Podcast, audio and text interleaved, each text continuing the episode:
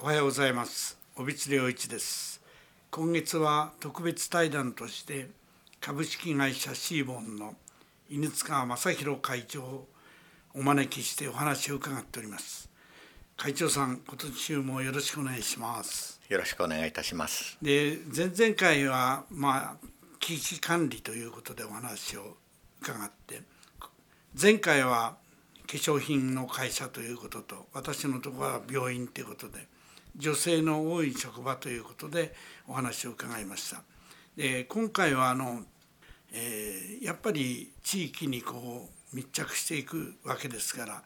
地域に対してのいろいろな貢献ということをなさっていると思ったもんですからそれを伺いたいんですけど私の方はですね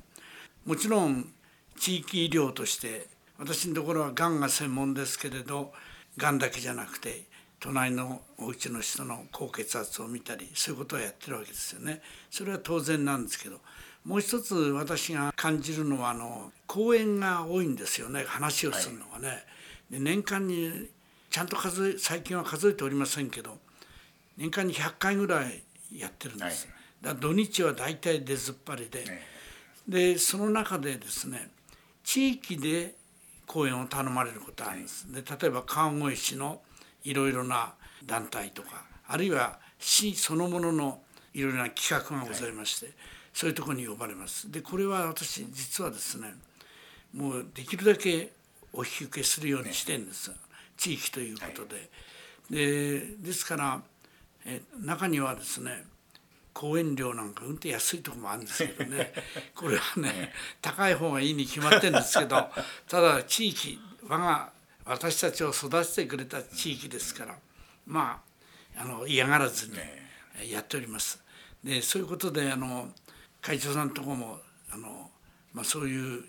粧品っていうもののあれから言ってもいろいろその、えー、地域との関わり合いがあると思うんで、はい、その辺をちょっと伺おうと思ったんですけどね。えー、まあ私どもはまあ化粧品を作ってその販売していくわけですけども、まあ、販売するその拠点が全国に156箇所あるんですけどもね。やはりその営業の仕事ですからその新しい社員を集めてで新しいお客様に来ていただいてでまたその継続していただいてと。えー、いうことのその仕事のものですから、やはりその地域との触れ合いというか、その現場でのですね、ええ、そういう触れ合いやその関わりがなくしてですね、え、その営業にならないと いうところがこうありましてですね、もう現場ではもう普通に自分たちの、うん、えー、ビルの前はこう、掃除清掃したりとかですね、うん、またお年寄りの施設とかですね、うん、い。うところにそのメイク教室に行ったりとかですね、各その店長がその知恵を絞りですね、人とのつながり、でそういうところでのその地域の貢献というところにやっぱりつながってるんだと思うんですけどですね。やはり今のこの時代っていうのはなかなかその人と人が結びつくということが、まあ、ネット社会でもありますしですね、えー、大変な時になってるわけですけども、やはり、えー、人と人が触れ合うとい。うことはやはりそのご奉仕する精神がなければその成り立たないところでやはりそういうところを積極的にですねあのしていくようにということは常に心がけ、まあ、社員教育というかですね、い。う中にもですね、えー、盛り込んでるんですけどね。で私今思い出したんですけどねあのあれこんなとこにシーボンさんのお店があるんだっていう、あのど日本中でところどこでびっくりする時あるんですよね。あれはあのある程度もう安定してこうなんていうか全国にこう固定して散らばってるんですかね。そうですね。でまああのやはりお知り合いでないと。ええ その看板が目につかないってなるじゃないですか。そうですね。え昔からあったのかもしれませんけども、私と出会ったことであの、シシーボンの看板が目立つようになったんじゃないですか。そうですね。確かにそう、見落とさないですよ。あれ？っていう具合でですね。いやでも本当に昔はあの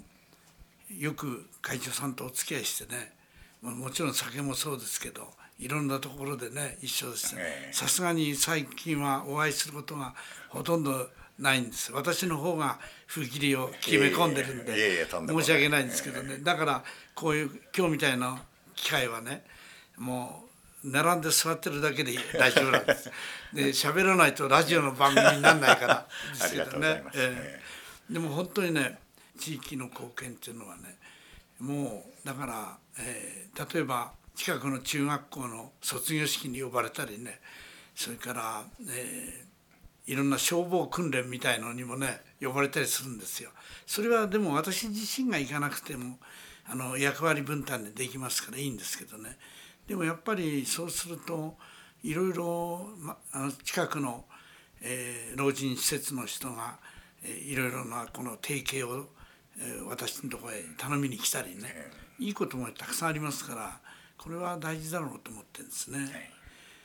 で私の場合あの川越の出身なもんですからね、出身っていうこともあって、えー、まあいろいろなきめ細かさも必要になってくるんですね。川越のヒーローですから、いやいやいや。アンパンマンですから、ね、川越の神道って言われたんですよ。いや まあそれは冗談として、あありがとうございました。またよろしくお願いします。よろしくお願いします